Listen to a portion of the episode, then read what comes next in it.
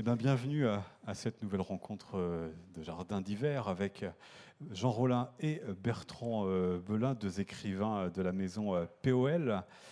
À mes côtés, Jean Rollin, vous êtes écrivain et journaliste, auteur de livres qui nous font voyager depuis ligne de front jusqu'à l'organisation, en passant par un, un no man's land parisien que vous aviez arpenté dans euh, zone avant de transformer Paris en zone peu claire en raison d'une guerre dans les événements. Vous avez euh, également proposé des voyages plus euh, étonnants puisque vous étiez aussi intéressé à aux stars euh, d'Hollywood avec euh, le ravissement de Britney Spears, dans lequel euh, vous mettiez en scène un personnage enquêtant sur la menace d'un enlèvement de cette chanteuse. Le voyage que vous nous proposez dans votre nouveau livre qui s'appelle Crack, eh ben, il est pas loin d'ici. En tout cas, il commence pas loin d'ici, puisqu'il commence à Dinard, ville où vous avez passé votre enfance, et un jour, vous découvrez eh bien, que un auteur, un, siècle plus tôt, euh, avait fait euh, de même. Il s'appelle Thomas Édouard Laurence.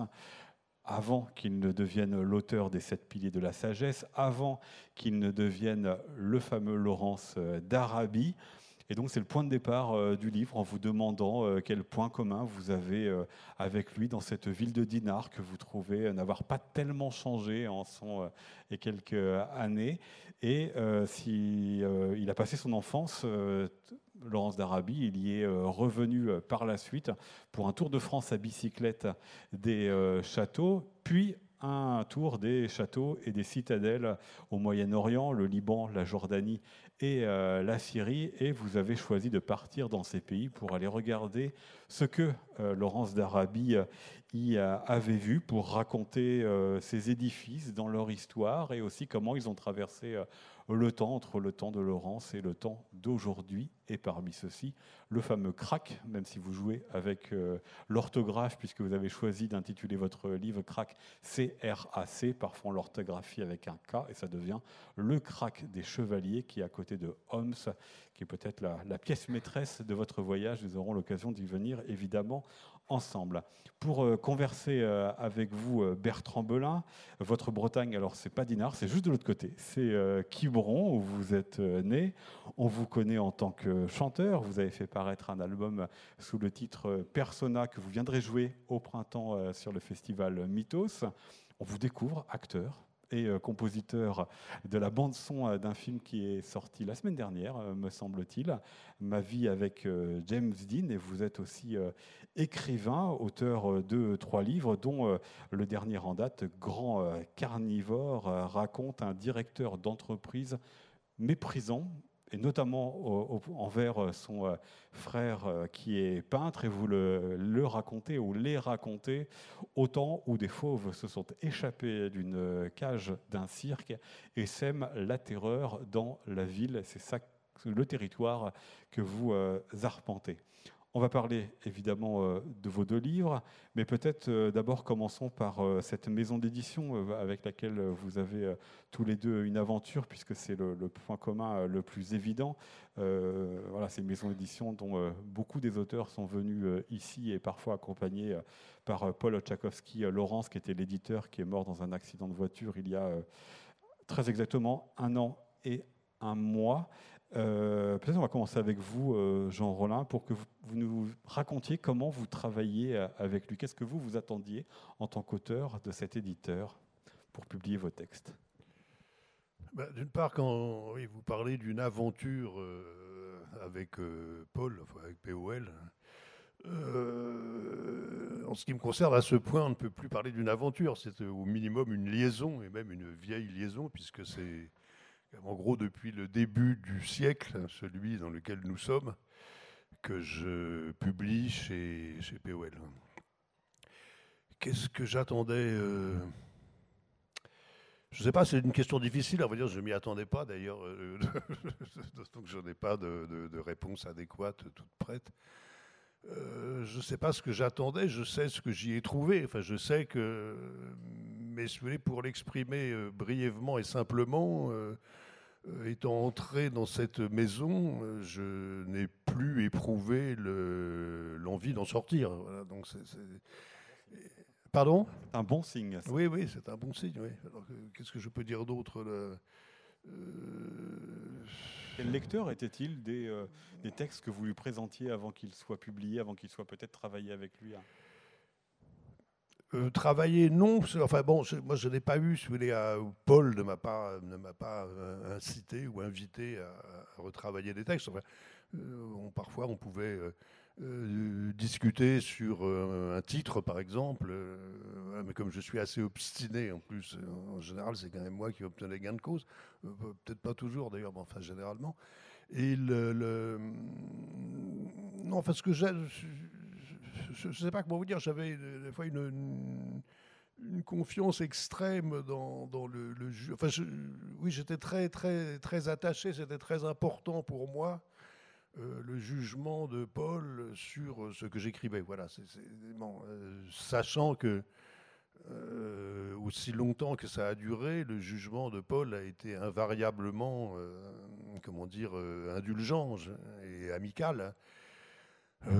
Donc il n'y a jamais eu de, conflit entre nous. Et, donc je, enfin, quand je lui remettais un manuscrit, ça n'était pas avec appréhension je ne m'attendais pas de sa part à une réaction comme celle de l'éditeur dans le film d'Olivier Assayas, si certains l'ont vu. Euh, voilà, mais enfin, à vrai dire, Paul ne ressemblait pas vraiment euh, à l'éditeur du film.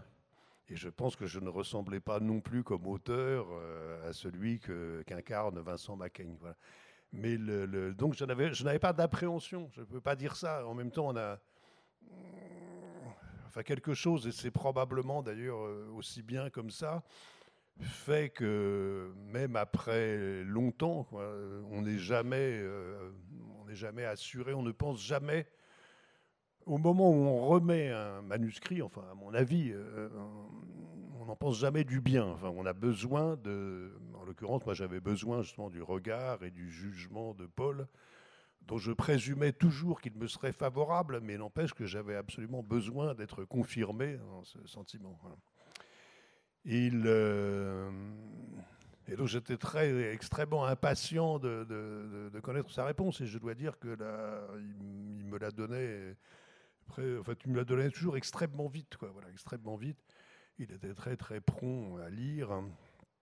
Et, voilà, et en général, son premier jugement, le, euh, bon, enfin, je sais pas, je raconte ça, je ne sais pas si je réponds à votre question. Euh, j'espère que oui. Euh, mais tout ça est délicat, parce que je n'y ai pas vraiment réfléchi. Mais je sais par exemple que la,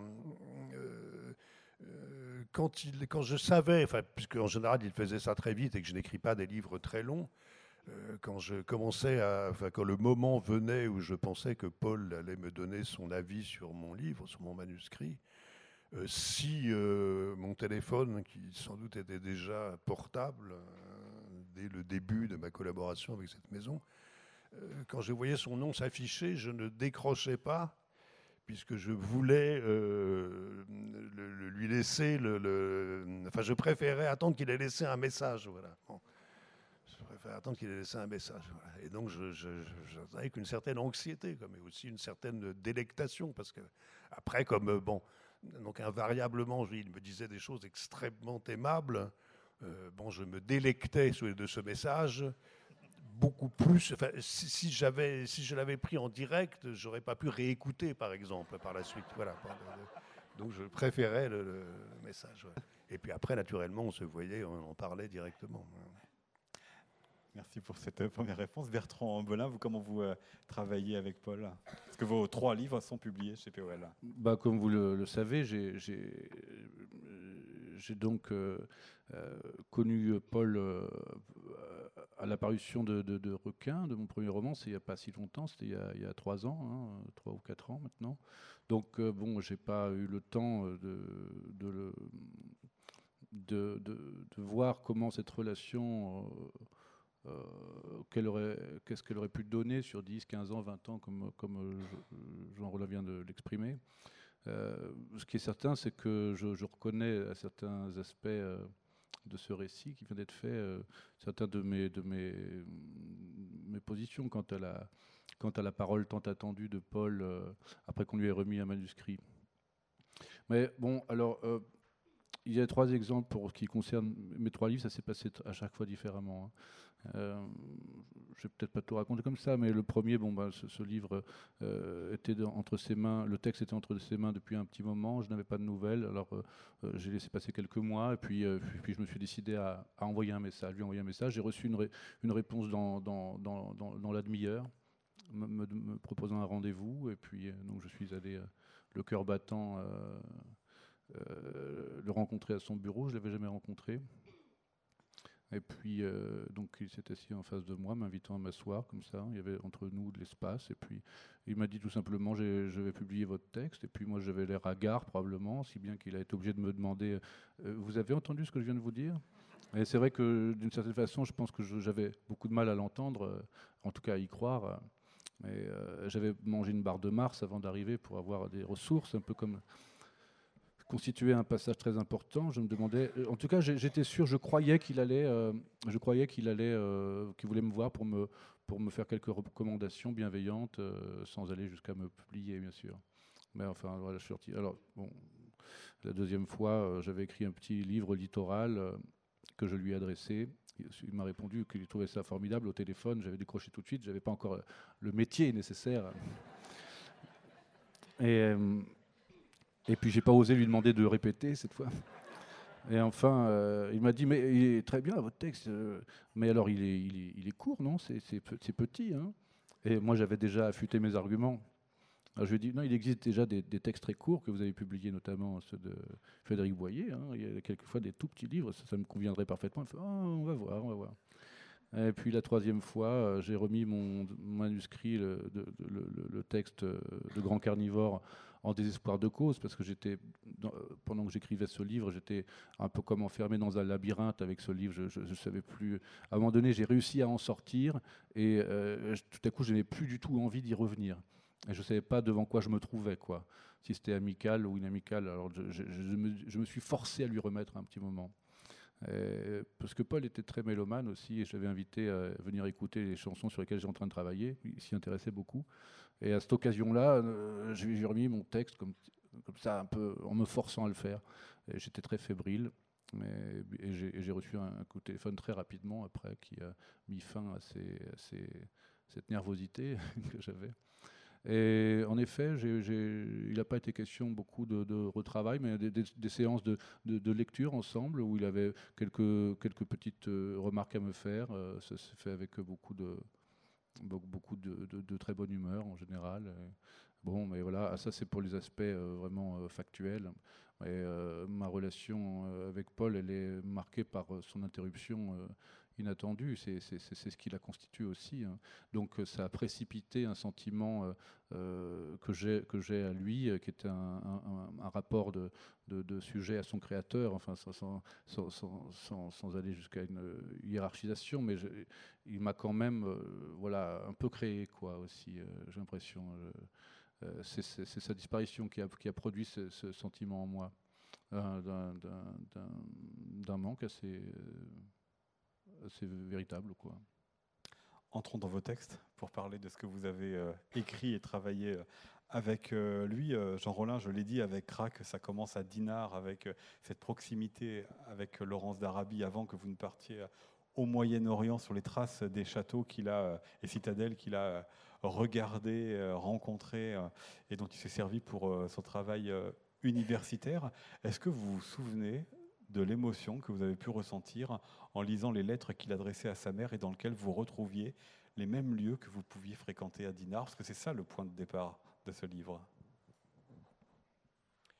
Euh, oui, euh, en fait, euh, je pense que j'ai un peu triché dans le livre en prétendant que j'avais découvert cette coïncidence à la lecture des lettres. Je pense qu'en fait, je le savais avant, mais enfin, je, l'ai quand même découvert dans le cadre des recherches que je faisais euh, sur la biographie de Laurence pour, euh, pour écrire ça. Mais quand je me suis procuré euh, cette édition de 1949, je pense que ça n'a jamais été réédité à ma connaissance en français, de la, correspondance de Laurence, donc je savais déjà qu'il qu'il avait passé une partie de son enfance à Dinard. Et bien entendu, c'est pas du tout pour ça. Enfin, ce qui m'intéressait au départ, c'était le, ce que j'ai découvert alors, bon, très récemment, c'était ces recherches qu'il avait faites. Enfin, cette passion qu'il avait pour l'architecture militaire médiévale et qu'il avait conduit d'abord à faire trois voyages à travers la France à bicyclette, euh, des voyages dont chacun représente un véritable exploit sportif. Enfin, entre autres choses. Et puis, et par la suite, euh, donc ce voyage, après cette exploration de l'architecture militaire euh, médiévale en France, ce voyage au Moyen-Orient, où cette fois il ne se déplace plus à bicyclette, mais à pied, ce qui est encore plus sportif. Surtout que ça se passe pendant les trois mois les plus chauds de l'année, puisque c'était aussi les trois mois où il était en vacances de son université. Et dans un Moyen-Orient qui, pourrait être euh, finalement plus paisible qu'il ne l'est aujourd'hui, était quand même euh, euh, bon, pas un endroit de tout repos. Enfin, se balader seul à pied, même d'ailleurs armé d'un pistolet Mauser dont il n'a pas eu souvent l'occasion de se servir, ça n'était pas évident. Et d'ailleurs, Laurent, ça a été. Euh, c'est contre, parce que souvent, des, pas des auteurs qui, à mon avis, l'ont lu un peu rapidement, disent que ce voyage euh, a été euh, comme ça quelque chose d'absolument idyllique. ce, qui est, faux, puisque à la fin du voyage, il a été attaqué par des bandits. Euh, détroussé, ce qui n'est pas forcément très grave, mais euh, laissé, semble-t-il, sinon pour mort, du moins en très très euh, piteux état. Enfin, il a été très gravement blessé par les gens qui l'ont attaqué.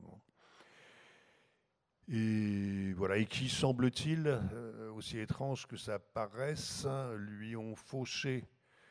il avait très peu de choses. Il voyageait avec un petit sac dans lequel il y avait bon, quelques vêtements de rechange, ce fameux pistolet Moser et un, appareil photographique et des cartes. Enfin bon. Et euh, on lui a fauché l'appareil photographique et on lui a laissé le pistolet, ce qui paraît tout à fait invraisemblable. Mais enfin, c'est ça qui ressort des, des récits qu'il a pu faire de l'aventure, puisque d'ailleurs, il a même revendu à Beyrouth avant de. Comme si. Il estimait peut-être qu'il n'y avait pas assez d'armes en circulation au Liban alors qu'il y en avait déjà énormément. Mais enfin, il a revendu son pistolet Moser à Beyrouth avant de, repartir pour, vers l'Angleterre. Euh, oui, je, Est-ce que, est que, vous êtes allé chercher euh, en, Moyen-Orient en partant en 2017 exactement les mêmes sentiments que lui a pu ressentir devant ces citadelles quand il est parti en 1909 ou les mêmes paysages Non, non, pas du tout. enfin, d'abord, moi, je n'éprouve pas la même passion pour l'architecture militaire du Moyen Âge. Euh, je veux dire, ça m'intéresse, mais bon, voilà. Celle des croisades hein, qu'il est allé voir. Oui, enfin, c'était le, Oui, il se trouve que, bien entendu, l'architecture militaire des Francs au Moyen-Orient, elle est liée aux croisades, oui, c'est bien sûr. Mais enfin, il s'intéressait aussi beaucoup à l'architecture militaire des mêmes Francs euh, chez eux, si je puis dire. Bon. Et, donc, c'est parmi ces,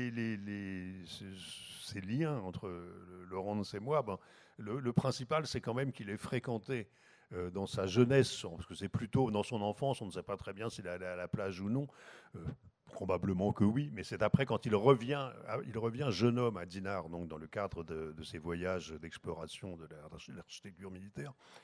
Et là, il se baigne. Euh, ça, je l'ai découvert. Alors pour le coup, euh, alors que je travaillais, alors que j'étais en train d'écrire le livre, quoi, il, euh, il, il, fréquente. Je l'ai découvert sous la plume d'un historien local, d'un article de West France.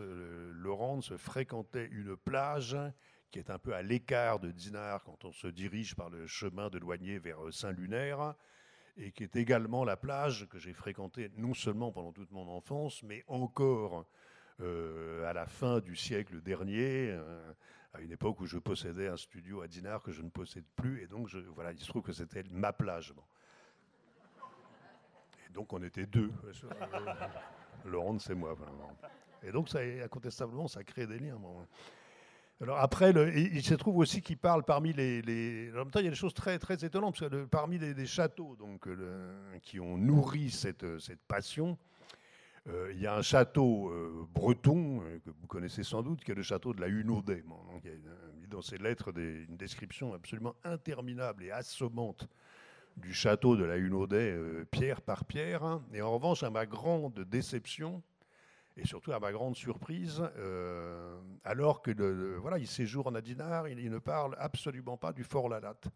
Je n'ai pas compris pourquoi le Fort Lalatte, qui en ce qui me concerne est un de mes édifices militaires médiévaux préférés, pourquoi il l'avait dédaigné? Alors je pense que c'est parce qu'il n'avait pas pu voir le film avec Kirk Douglas et Tony Curtis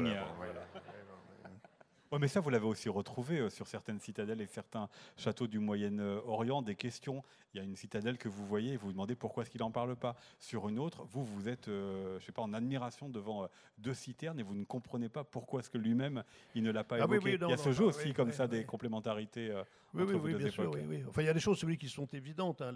on ne peut pas ne pas être absolument ébahi par la euh, par la, grandeur, la puissance et la beauté du crack, justement. donc ça, c'est évidemment un jugement que je partage avec lui. Il dit que c'est le plus beau château fort qu'on ait jamais construit. Euh, mais après, il dit, une semaine plus tard, il dit la même chose hein, du château de Saône, euh, qui s'appelle désormais Salah ad-Din, dans, le, nord de la Syrie. Mais effectivement, voilà, c'est encore un jugement que je partage, c'est-à-dire que je pense que Saône, Salah ad-Din et le Krak sont certainement les deux les deux châteaux forts les plus beaux du monde. En fait, si tant est que ça a un sens d'établir un hit parade de ce genre. Peut-être que vous pouvez nous lire un, extrait pour qu'on comprenne aussi pourquoi est-ce que Laurence d'Arabie a dit que le Krak était euh, son plus beau château. Hein. Parce qu'il n'y a pas que le château lui-même, il y a la manière dont il est arrivé aussi qui peut compter euh, dans l'émotion. Mais je ne sais plus, est-ce que c'est le passage où il parle du fouillis de chien là, ou pas? Ah, Il parle en arrivant à, pied. Hein. Oui. Euh, la dernière fois que j'ai écrit, c'était de Tripoli, écrit Laurence le 29 août 1909, alors qu'il se trouve à l'attaquer. De là, j'ai été à Arka et ensuite à Kalat al-Hosn, le crack des chevaliers. Malheureusement, cette lettre de Tripoli manque dans l'édition française de sa correspondance si bien que je n'en connais pour ma part que les extraits reproduits par Anthony Satine dans son livre déjà cité. De ceux-ci, il ressort qu'après avoir subi une première attaque de malaria, puis s'être reposé quelque temps chez les dames de la mission protestante américaine de Jbeil Biblos, Lawrence a poursuivi son chemin jusqu'à Tripoli, où il a été hébergé de nouveau par des missionnaires américains qui ont pris soin de lui de la manière la plus paternelle entre parenthèses, ou maternelle, écrit-il dans la lettre qui nous manque. Dans celle-ci, d'autre part, il semble que Laurence exprime du dédain pour le château de Tripoli. Mais vous êtes sûr qu'il est question du crack, là, dans le passage que C'est peu dire, bon alors je, saute, hein, parce que c'est peu dire du crack qu'il est l'un des grands châteaux de la région. Laurence lui-même sera plus emphatique, le qualifiant dans une lettre à sa mère datée du 29 avril de plus beau château du monde.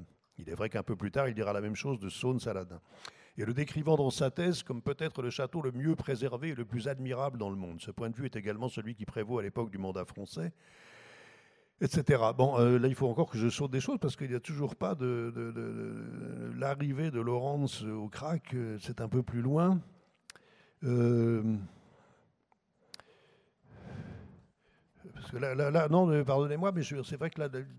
C'est un, chapitre dans lequel il prend le temps de raconter qu'il arrive à pied euh, au, crack et que ça participe euh, aussi à, comprendre la grandeur et la beauté de, ce lieu, de la magie.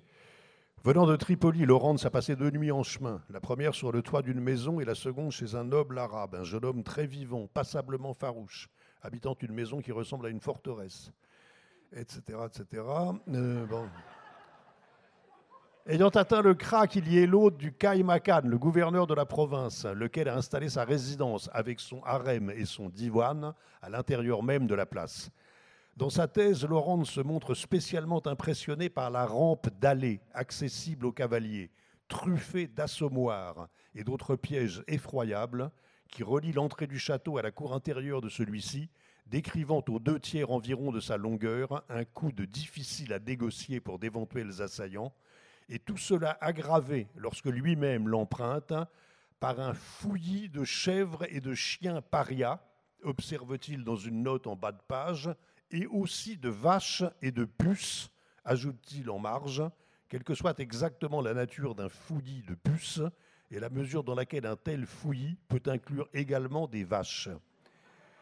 Ayant triomphé de cet obstacle, Lawrence peut se livrer à d'intéressantes observations concernant les machicoulis, dont le crack présente plusieurs sortes, etc., etc., et dont on n'avait toujours pas décidé à l'époque quel peuple devait être crédité de leur invention. Voilà, on ne savait pas si c'était les Arabes ou les Francs qui avaient inventé le machicoulis.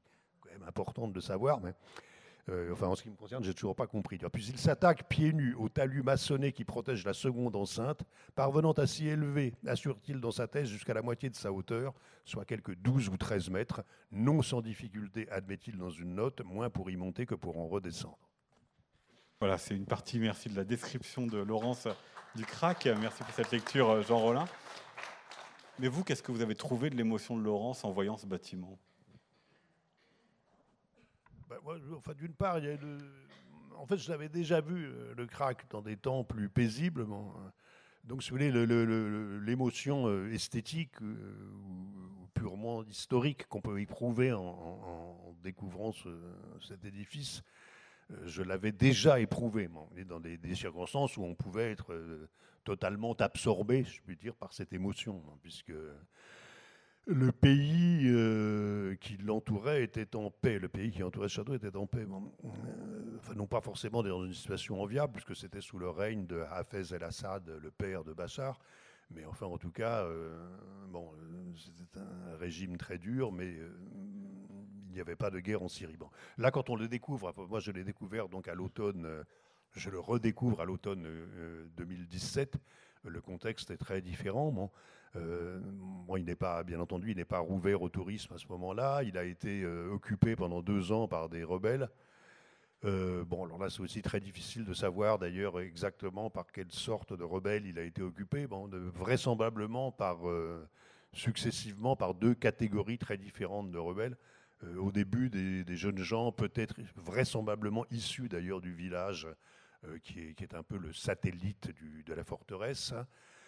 Euh, des jeunes gens plutôt sympathiques, si on en juge par un reportage qui a été fait à l'époque par euh, AFP TV, où on voit des, gens qui sont à l'image de ce qu'était au début la révolution syrienne, c'est-à-dire des gens qui ont l'air effectivement de revendiquer la, démocratie, et qui, probablement ont été évincés dans une, étape ultérieure de cette guerre par des djihadistes, donc des gens beaucoup plus durs et beaucoup moins sympathiques, peut-être venu du Liban. quoi qu'il en soit, au terme d'un siège qui a duré deux ans, quand même, euh, avec, j'imagine, des, périodes où il ne se passait rien, mais ponctué quand même par des bombardements d'artillerie et des bombardements d'aviation, euh, le Krak a été repris par euh, les troupes fidèles à Bachar el-Assad.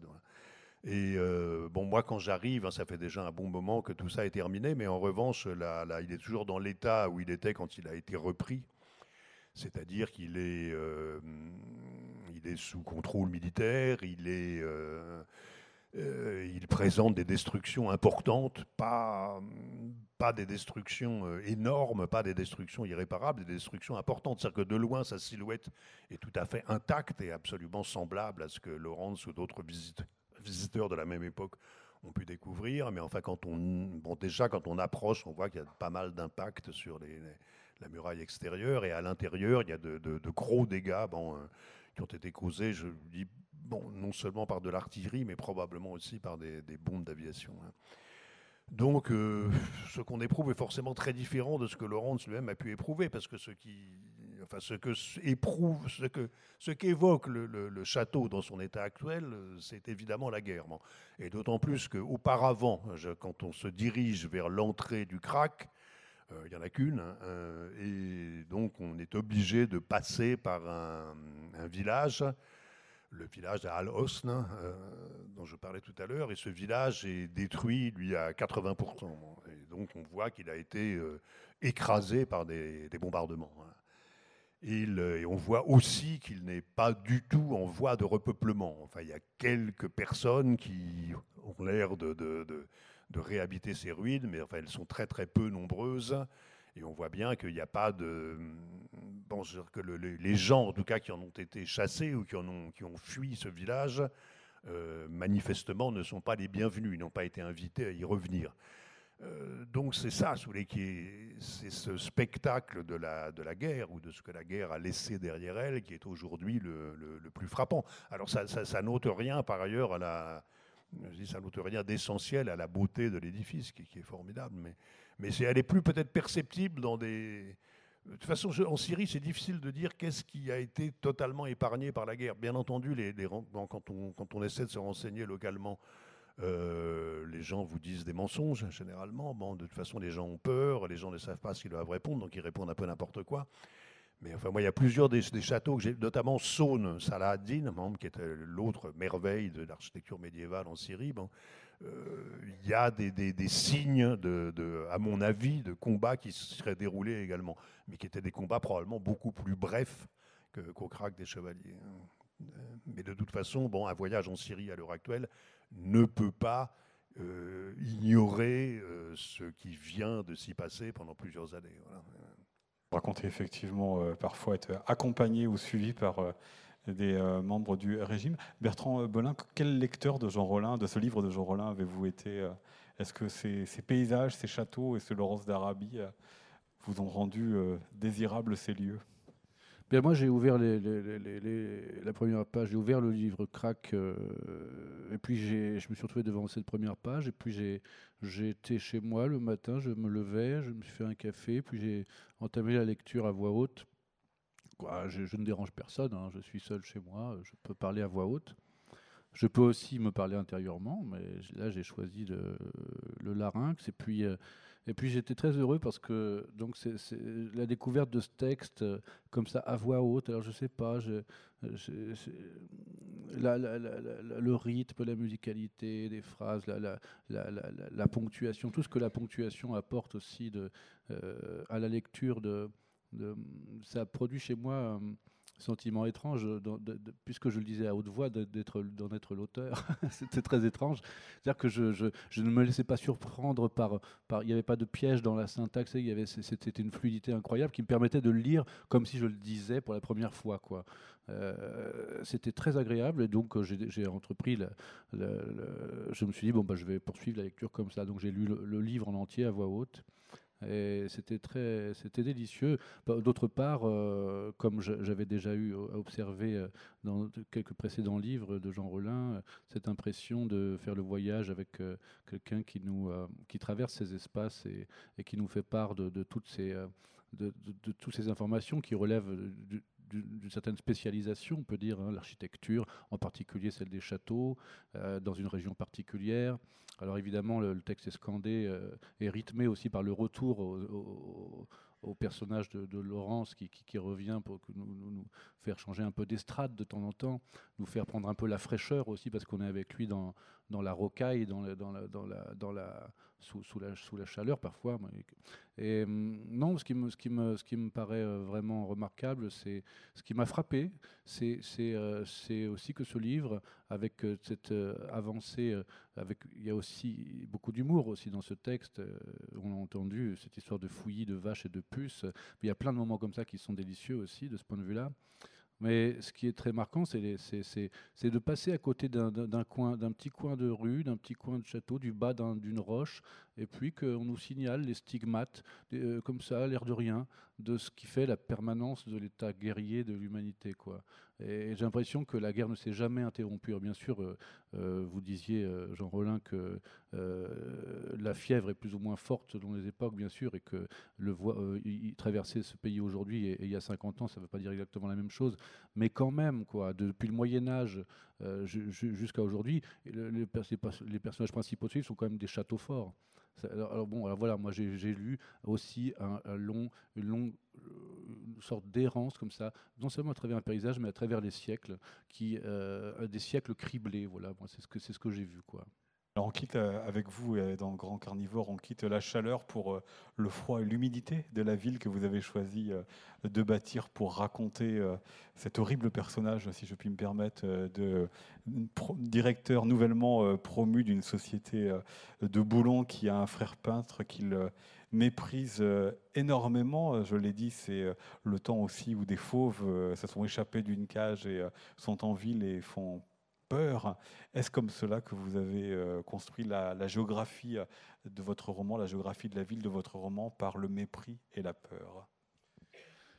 Le mépris, euh, le mépris du récemment promu, dont le frère est peintre, il m'a donné l'occasion surtout d'utiliser le, carburant qui, a, induit par le, par le mépris, c'est-à-dire le lexique, le vocabulaire consacré, qui est beaucoup plus, euh, c'est-à-dire, euh, je ne sais pas, c'est peut-être moi, vous, me direz ce que vous en pensez, mais euh, le, le, vocabulaire de l'éloge et me semble peut-être plus difficile à manier, en tout cas, semble être composé de moins d'idiomes et de moins de mots, de moins d'astuces et de moins de métaphores apportées comme ça que l'art de la détestation, quoi. Et l'art de détestation, ça occasionne des, phrases, euh, je ne sais pas, qui sont pleines de, venin et d'épines. Et bon, c'est un, un, plaisir d'écriture aussi, un plaisir de, de, charrier un certain vocabulaire. Ah bah parce que là, euh, l'extrait le prouve. Hein. Si je ne me suis pas trompé. Ce soir, donc, après avoir pris la porte tunnel dans l'autre sens, dépassé les bains, quelque part dans son manteau, la mâchoire serrée, l'arrêt en place, ruminant, il arrive au grand hôtel d'excellente et méchante humeur, prêt à distribuer ses sarcasmes, à se gausser silencieusement, alternant un plaisir et l'autre. Qu'est-ce que c'est que ça? De l'art? Ce n'est pas à lui qu'on va faire avaler une chose pareille. Voilà une fois distillé le jus trouble de sa pensée, ce qu'aurait dit le récemment promu à toute personne impatiente de connaître son avis sur les tableaux de son frère. Il parcourt les couloirs de l'exposition sans se presser. Pour mépriser le travail de son cadet, il a tout son temps. On peut le voir devant le grand format de la deuxième salle, se déhancher, changer de pied d'appui, le nez collé au tableau, à traquer les traces grossières que le geste sans grâce de son frère a certainement laissées sur la toile. Il veut le confondre en traquant son pouls malade qui bat dans ce qui lui semble n'être qu'un abominable relief de boue, de sang, de viscères et d'excréments étalés devant lui, batigeons putrides que la société qui l'entoure et le dégoûte a tout l'air de prendre contre tout bon sens pour de la peinture, quand on ne se trouve là, selon lui, que la démonstration en couleur de l'état de délabrement dans lequel se trouverait bientôt l'Empire, si des gens comme lui ne se tenaient pas courageusement et judicieusement sur le qui-vive, prêts à user des moyens nécessaires? Où a-t-on vu plus inopérante célébration de la beauté que dans cette mise en scène inepte où se reconnaît à peine la lisière rebondie qui ourle ses lèvres Au nom de quoi tenir pour utile de nous rendre répulsives une femme à la beauté si exacte. Il faut avoir séjourné longtemps dans la pénombre d'un purgatoire fangeux, pense-t-il, en observant le portrait de sa nouvelle belle-sœur, qui exerce sur lui une fascination dont personne n'a encore pu deviner l'intensité, pas même lui qui laisse ce désir coupable rejoindre directement le fourneau brûlant de ses frustrations. Il faut s'être rendu blette les côtes, les genoux et les coudes dans un cul de basse fosse, étouffant pour parvenir à enfanter d'un pareil litre de pusagneux.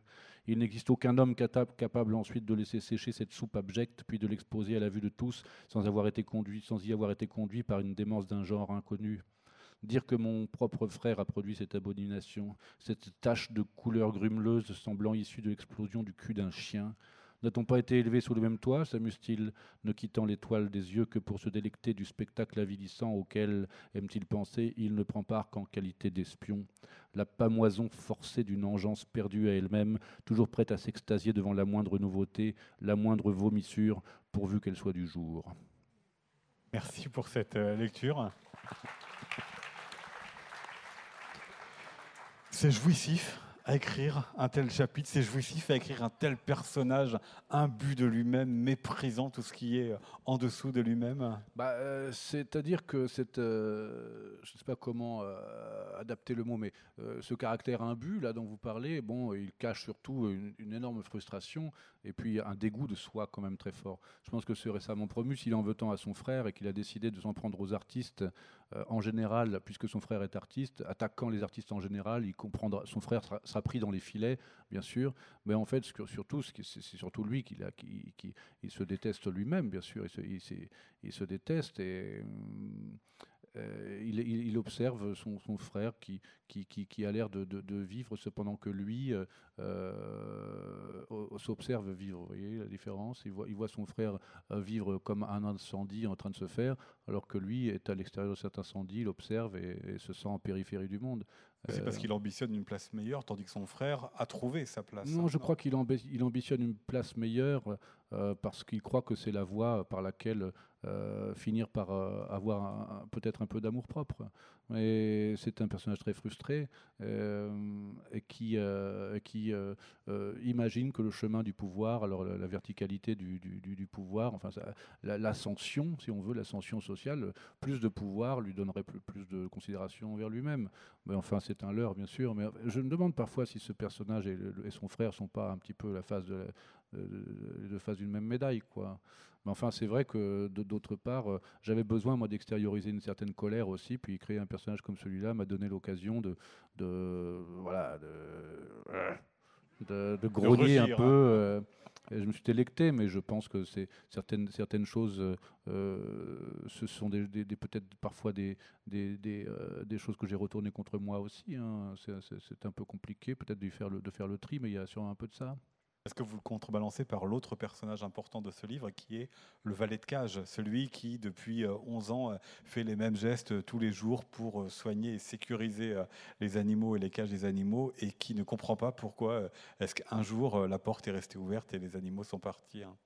Parce que lui, c'est un personnage qui est vraiment à un autre niveau social, qui est vraiment au quotidien dans la répétition et sur qui va s'abattre toutes les responsabilités. Il y, a deux, il, y a, deux raisons pour qui, expliquent, qui peuvent expliquer, euh, mais a posteriori, la, la, présence de ce personnage de valet de cage, c'est que, bon, alors, euh, il y a, euh, comment dire, le, comme je disais tout à l'heure, le, vocabulaire de la détestation, puis celui de l'éloge, mais il y a aussi d'autres registres de langage et, qui sont mis en lumière par, par la présence de ce personnage du valet de cage qui est un manœuvre euh, de cirque, c'est-à-dire euh, quelqu'un qui ne va pas se présenter en numéro devant le public, mais qui fait partie de l'équipé de, gens qui, ont un savoir particulier, mais enfin qu'on ne voit pas sur, qui ne sont, dont on ne connaît pas le nom, qui n'ont pas de, d'existence euh, aux yeux du public. Quoi.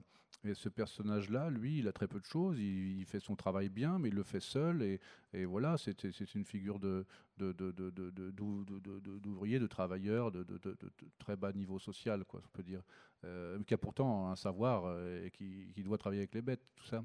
Mais enfin voilà, et, le, récemment promu, lui, euh, gravissant les échelons héritant d'une industrie et ambitionnant d'arriver à certains sommets, il n'y a pas que la détestation dans son vocabulaire, il y a aussi une certaine éloquence, une certaine, une certaine richesse du vocabulaire aussi plus généralement, qui traduit ou trahit euh, son appartenance sociale aussi quand même. C'est-à-dire plus de vocabulaire, plus de, plus, plus de pouvoir. Moins de vocabulaire, moins de pouvoir. Alors le valet de cage, il a peu de vocabulaire et ce vocabulaire, il est encore réduit encore, encore plus. Il est, réduit à peau de chagrin parce que tout simplement, il est dans une situation de culpabilité. Les, fauves sont partis, on lui tombe sur le paletot, c'est lui qui va tout endosser. Il est, pas, il est, euh, il est convaincu d'avoir bien fait son boulot. Il n'arrive pas à trouver le dompteur qui est parti euh, apaiser sa soif dans le, labyrinthe, le quartier périphérique. Enfin, tout, en tout état de cause, il, il, a déjà, peu de vocabulaire, mais, dans, le, le, ressassement, le ressassement euh, dégage en périphérie très loin tous, les mots qu'il pouvait encore utiliser et ne reste que ce noyau, ce carrousel, cette fièvre infernale que tout le monde connaît, c'est-à-dire ces moments où, on, refait le, match un petit peu, mais, comme ça, seul contre tous, avec, euh, avec une sorte de mantra venimeux qui, vient nous, nous empoisonner l'esprit. Quoi. Oui, c'est un, un, roman euh, sur la folie hein, de tous les côtés. là. Oui, oui, mais bon, d'un autre point de vue, ça, permettait aussi de faire l'usage de la répétition, de la, répétition euh, et de ce que la, répétition dans, dans, dans, l'usage de la parole euh, fait, fait advenir de, de, de, de, crainte, de crainte. Il fait peur ce personnage aussi, et sa folie fait peur. Que lui on le voit, tandis que les fauves ils font peur sans qu'on les voit c'est pour, parce qu'on les voit pas qu'ils font peur. Ouais, ouais, c'est bon, la rumeur hein, qui, court, euh, qui fait courir le bruit de la oui, peur. Oui, la, rumeur, l'évidence qu'il est, il est connu. Moi, je n'ai jamais fréquenté de lion, hein, de, de, fauve, mais je sais que c'est dangereux. quoi. Donc, euh, il suffit de me le dire et puis euh, je, je me carapate. quoi. Bon, j'ai écrit ce livre dans la période, dans, dans ces trois, pendant ces trois dernières années, quoi. Et puis, évidemment, euh, la, question de la rumeur, la question de la peur, la question de la façon dont chaque euh, citoyen, chaque habitant de cette ville va s'emparer, va, accueillir cette crainte, cette peur, elle, va subir euh, quelques variations. Quoi. Il y a des pleutres, il y a des... Y a des, on, va avoir quelques conversations de bistrot, quoi, avec des courageux, des au contraire des gens euh, qui, rasent les murs et rentrent chez eux, puis d'autres disent oh mais moi je tape du pied, ils s'en vont. Enfin, il y a toute cette gamme de choses. Puis il y a surtout euh, euh, ce que m'a enseigné aussi le climat d'inquiétude de, qui a quand même qui s'est répandu dans les rues de la ville dans laquelle j'habite à Paris, comme sur tout le territoire aussi, euh, consécutivement euh, aux, nombreux attentats que la France a connus. cette façon dont les, choses, les coins de mur, les escaliers, les, kiosques à journaux, les, portes, les, tout avait pris dans mon esprit une, une, clarté nouvelle, une, une, ça, s'affirmait dans, la contingence. Quoi. Et donc j'ai aussi essayé d'apporter ça aussi dans, dans, ce livre. Enfin, c'est pas ce que je voulais faire, c'est ce que j'ai fait parce que j'étais travaillé par les moi-même. Donc euh, dans ce livre, évidemment, il, est question aussi de cette crainte. Et puis le récemment promu qui ambitionne de s'élever, rejoindre une, une, équipée de capitaines d'industrie qui, qui, qui, on le sait, euh, on se doute, entretiennent une certaine collusion avec les milieux de pouvoir. Euh, qui eux-mêmes euh, peuvent trouver dans, un événement tragique euh, de quoi euh, produire un discours qui viendrait comme souffler sur les braises quoi, de la terreur. Quoi. Donc bah, tout ça est mélangé, c'est la vision d'un citoyen aussi d'aujourd'hui, ce livre. Vous avez parlé des différents euh, niveaux de langage dans votre roman. Il y a un vocabulaire aussi que vous utilisez euh, beaucoup, c'est le vocabulaire des excréments. Euh, ça sent, on les voit, ça pue. voilà pourquoi c'est aussi présent dans ce livre. Ça donne de la, chair, de la saleté à ce livre. Hein. Bah, parce que c'est comme ça que j'ai que bon les petits métiers là les, les, petits métiers à, risque là de, de, gardien de cage de valet de cage et tout. Non mais euh, c'est dans le cadre d'un métier. Bah, il y, a la détestation de la peinture là ça, ça c'est vraiment évidemment c'est le même vocabulaire hein. oui oui voilà. Non mais le mais, mais le, le, valet de cage lui c'est son métier. Il fait la merde. S'il y a son, son, son, son collègue ou son directeur qui, qui, passe, il va dire T'as fait la merde ou quoi? Non, j'ai pas fait. Je fais. C'est pas, c'est pas dégueulasse, c'est pas un gros mot, c'est un métier, c'est des mots de métier, quoi. Sauf que comme vous l'utilisez pour lui et pour le récemment promu, le même vocabulaire de merde, forcément, ça dit autre chose. Oui, oui, bah ça dit, ça dit simplement que, que comme, comme, comme on le sait bien, euh, donc on, on a tous, comment dire, euh, on est tous gratifiés d'un, d'un tuyau qui possède deux orifices, un avec lequel je suis en train de m'exprimer maintenant, et un autre euh, qui est à son, à son opposé. Quoi. C'est bien sorti. Euh, Jean Rollin, quelle euh, lecture du livre de, Bertrand Bolin avez-vous faite? Oh, ben Voilà une question délicate. mais non, tant plus que le, Bertrand vient d'en parler excellemment, donc que pourrais-je dire non, J'étais en train de me dire que je, je ne pourrais absolument pas justifier cette assertion que ça me faisait un peu penser au désert des Tartares. Et, euh, enfin, ce qui n'est pas, je l'espère, en tout cas, une comparaison déplaisante, mais puisque la, enfin, il y a ce même sentiment d'une menace diffuse qui ne se, finalement ne se réalisera pas. Enfin, euh, donc moi j'aime beaucoup le, le, côté répétitif et lancinant du livre. J'aime beaucoup le, le personnage du valet de cage, qui moi me paraissait un héros positif, enfin, un personnage un peu brechtien, enfin, c'est un peu Maître Puntilla et son valet Mati. Enfin, lui étant naturellement le valet Mati et, le, récemment promu Maître Puntilla, bien qu'il pas, n'entretiennent pas du tout les mêmes rapports. Et j'aime bien aussi que la, euh, le fait qu'on ne sache pas en fait je me suis interrogé pendant toute ma lecture sur voilà, bon, d'abord où ça se passe, une question qui n'a pas beaucoup de sens, mais et quand, à quelle époque. Et en fait, ça n'est pas situé précisément dans le temps. Il n'y a pas, on a l'impression que c'est un temps quand même, enfin c'est dans le passé. Euh, on ne voit pas euh, d'éruption des technologies les plus récentes. Voilà. Mais enfin, tout ça n'est pas dit. Et ça, ça me plaît bien aussi. Et en fin de compte, ma seule déception, mais c'est pour rire, je précise, c'est que euh, à la fin, on aimerait bien que quelqu'un se fasse boulotter par les fauves. Or, ça n'arrive pas. Et moi, bien sûr, j'attendais ça. donc j'étais un peu déçu. Et je disais tout à l'heure à Bertrand que la, suite de son livre, c'est un, petit film que j'ai vu ce matin sur le site de la BBC, où on voit un, village en Inde dans lequel fait irruption un, léopard.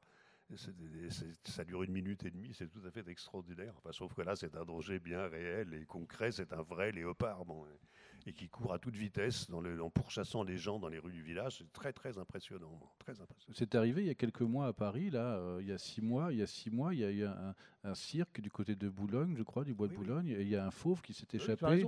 et j'ai appris à cette occasion que le, le responsable des fauves avait euh, non pas la permission, mais le devoir de posséder une arme euh, afin de mettre euh, hors de danger la population en cas d'échappée des fauves. Et donc, il a dû tuer son, son tigre qui se baladait sur le boulevard à Paris. Il se baladait sur le, le, trajet du tramway. Du tramway, oui, il passait à côté des voitures et tout. Mm. L'île de Ré a connu un épisode comme ça aussi, avec un, été, un, fauve qui s'est échappé. Euh, et puis, la gendarmerie l'a cherché, je crois, pendant 2-3 semaines quand même. Et je me souviens également d'un rue d'hiver enfin, rue d'hiver que je n'ai pas vécu moi-même, à Vladivostok. Donc, euh, Vladivostok, les hivers sont rudes. C'était il y a déjà un moment, parce qu'à l'époque, j'écrivais euh, dans Libération, donc c'était il y a longtemps. Et, le, et goût des gens avaient vu débarquer deux tigres, en plus des tigres de Sibérie qui sont assez mastards, dans la gare de Vladivostok. Alors qu'elle était fermée? Elle était fermée. Alors qu'elle était fermée, il n'y avait pas de train ben Non, il n'y avait pas de train, puisque tout était euh, absolument paralysé par la neige, la glace, etc. Et tout d'un coup, ces deux tigres étaient. Alors, je ne sais pas où est la gare de Vladivostok, parce que je n'ai jamais été à Vladivostok, mais j'imagine qu'elle est quand même plus ou moins au centre-ville. Et donc, on avait vu arriver le long des rails ces tigres qui probablement cherchaient quelque chose à bouffer, quoi, puisque quand la terre est entièrement recouverte de neige et de glace, il n'y a rien à manger pour les tigres, hein, sauf en ville. Voilà. Évidemment, j'aurai encore beaucoup de questions, mais on arrive déjà au terme de ce temps. Donc je ne sais pas si vous-même, vous avez des questions à poser à, Jean Rollin ou à Bertrand Belin. Personne n'ose. Vous êtes tous en train d'imaginer les tigres à Vladivostok. Tout au fond, à droite. Bonsoir, merci euh, pour cette euh, très belle rencontre. Alors moi j'avais une question tout à l'heure, j'ai assisté au jardin d'hiver de François Bégodeau qui a présenté euh, parmi les livres qu'il avait sélectionnés un de vos livres, donc Jean Rollin, et il nous a dit que vous, Jean Rollin, vous n'écriviez jamais de fiction. Euh, et donc moi, ah. et la question que j'aurais aimé vous poser à tous les deux, finalement, c'était quel était votre rapport à la fiction, à l'invention? Est-ce que vous inventez dans vos livres ou pas, et pourquoi? Euh, Bien, en ce qui me concerne, enfin, je ça me gêne un peu de, relever une possible erreur d'un collègue. Bon, mais, enfin, en l'occurrence, François Bégodeau s'est un peu trompé parce que si j'ai écrit de la fiction, j'ai écrit de la fiction, j'ai même écrit pas mal de fiction finalement, mais non, mais dans le temps. C'est plutôt autrefois que j'écrivais de la fiction. Bon, depuis que je suis chez Paul, j'ai pas écrit beaucoup de fiction, mais j'ai quand même écrit de la fiction. J'ai écrit un livre qui s'appelle Les événements, qui décrit une, espèce de guerre civile en France qui, fort heureusement, n'est pas advenue. J'ai écrit un livre qui s'appelle Le ravissement de Britney Spears, où Britney Spears est, menacée d'enlèvement par un groupuscule islamiste et où le, narrateur est un agent secret français qui a été dépêché clandestinement pour la protéger de cet enlèvement. Enfin bon, donc il y a beaucoup de livres en fait. Non mais Bégodeau a raison dans le sens où je ne pense pas écrire des romans à proprement parler, mais, j'introduis volontiers dans des récits dans des récits qui sont assez peu fictifs, enfin qui sont assez réalistes, assez terre à terre, d'introduire comme ça tout d'un coup une certaine dose de fiction, de manière à introduire du doute, du, je sais pas, une espèce de vacillement, quoi, disant que voilà, est-ce que c'est du lard ou du cochon hein. Euh, donc, donc j'introduis souvent de la fiction, mais, mais, pas dans les plus récents. C'est vrai, dans les plus récents, il n'y a pas cette dimension de fiction. Nouvelle question?